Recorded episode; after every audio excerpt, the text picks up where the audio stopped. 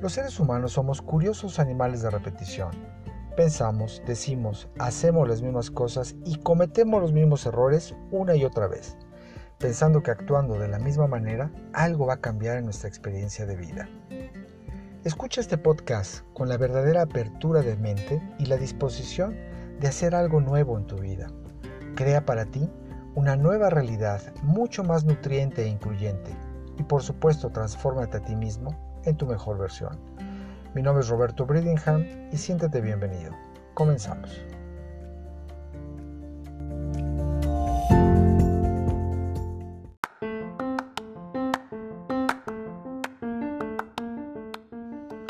Bueno, pues ya estamos aquí nuevamente y hoy hablaremos de la segunda etapa que integra las nueve etapas de la vida según el budismo tibetano Bon, que corresponde a la familia.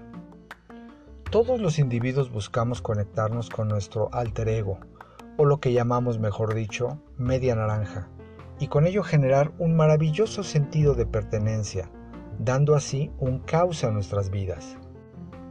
La familia en donde todos nacemos y nos desarrollamos es el primer vínculo de unión, en donde percibimos, aprendemos y moldeamos nuestra conciencia y percepción del universo que nos rodea dándonos una idea o patrón de seguimiento del cómo serán nuestras futuras relaciones con la familia, amigos, pareja y demás personas que van a ser parte de nuestra existencia.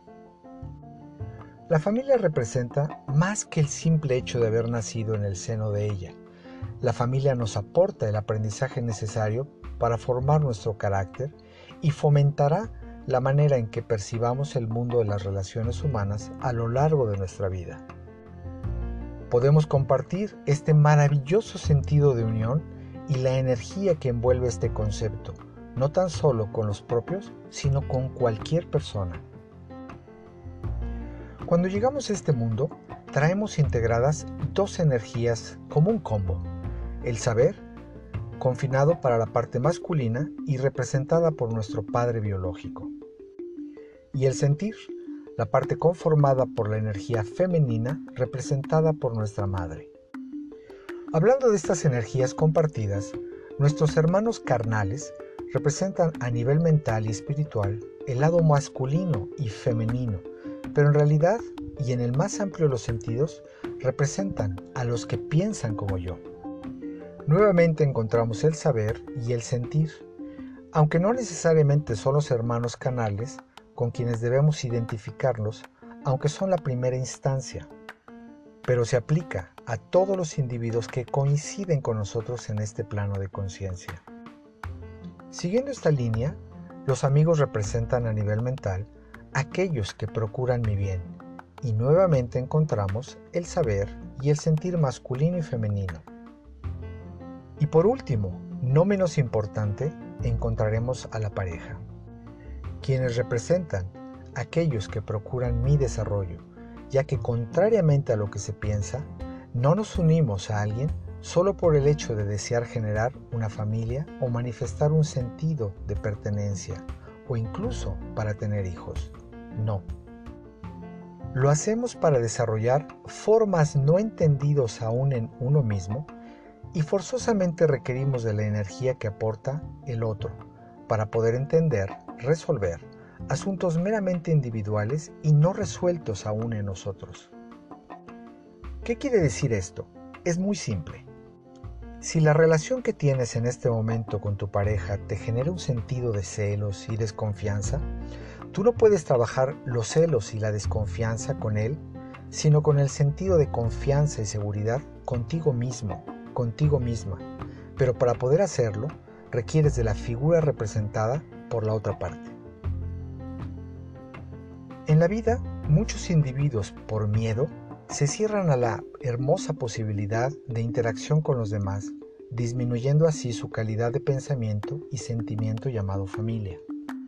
Asimismo, muchas oportunidades de experimentar el poder de la unión de la familia pasan de largo cuando nos cerramos al flujo de su energía. Por el contrario, si nos abrimos al flujo de energía que representa la idea familia, conseguiremos mayor unión, un maravilloso sentido de bienestar y por supuesto deseos de compartir, de estar juntos en armonía, de amar y de ser amados. Así aprenderemos el verdadero valor de la unión y de estar con un otro individuo no por lo que puedan hacer o aportar a nuestra vida, sino simplemente por quiénes son. El momento más maravilloso de unión familiar se produce cuando sentimos amor en su máxima expresión, en todas las formas posibles. Por supuesto, podemos hablar del amor sexual, el romántico, el espiritual, el amor a los amigos o a los actos de bondad y de compasión, e incluso podemos mencionar el amor platónico, entre otros.